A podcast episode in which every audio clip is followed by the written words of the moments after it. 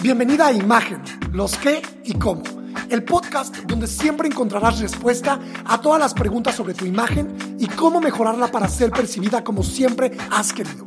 Prepárate para obtener aprendizaje diario sobre imagen, ventas, protocolo, branding y desarrollo personal. Mi nombre es Héctor Hugo de la Peña y te doy la bienvenida. Cuando las personas aprenden lo que es imagen, siempre me preguntan, bueno, ¿y yo tengo una buena o mala imagen?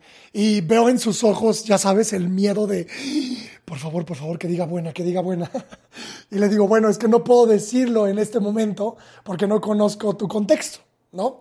Y eso es de lo que quiero hablar el día de hoy.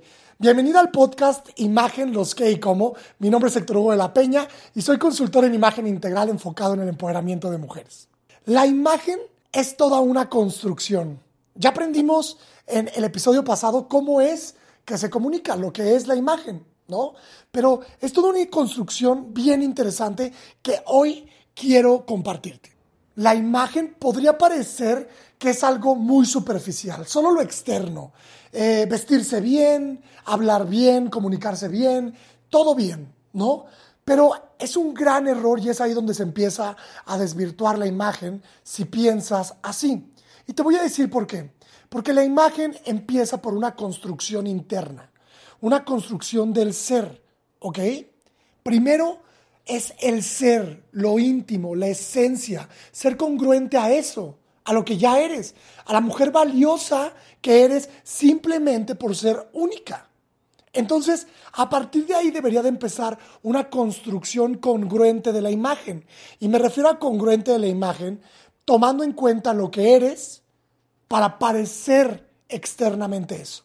Entonces, siempre el primer paso de esta construcción y el primer paso de entender si tienes una buena o mala imagen es que tú misma te respondas qué piensas tú de ti. ¿Cuál es tu autoimagen? ¿Cuál es la imagen que tienes de ti misma? Y aquí quisiera tomarme un minutito porque normalmente en mis sesiones uno a uno escucho a mujeres decir, bueno Héctor, es que tú trabajas con mujeres que son súper poderosas y, y, que tienen como más habilidades que yo. Yo la verdad no soy tan inteligente y a mí eso del internet no se me va. Y bonita, bonita no soy. Y eso solamente me habla de la autoimagen que esa mujer que tengo enfrente tiene de sí misma. Independientemente de lo que yo piense, es mucho más importante y siempre lo será lo que tú piensas de ti misma, porque ahí empieza la base, la construcción de tu imagen. ¿Ok? Entonces, el segundo paso sería cómo llevas eso interno hacia afuera. ¿Cómo le das valor a esa construcción interna, tu esencia, cómo le das valor, cómo la representas con el afuera. ¿Qué quiero decir con el afuera?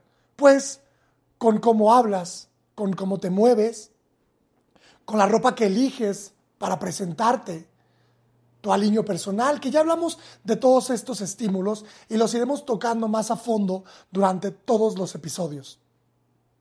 Pero aquí es lo importante hay una construcción primero interna y luego externa. ¿Por qué? Porque primero hay que ser y después parecer. Hay que ser congruente con lo que soy y con lo que parezco. Dicen por ahí que el que es y no parece confunde y el que parece y no es engaña. ¿Cuántas veces ¿No has visto a personas que por fuera parecen ser otra y ya que las conoces, te das cuenta que en verdad solamente es una construcción, un disfraz para protegerse?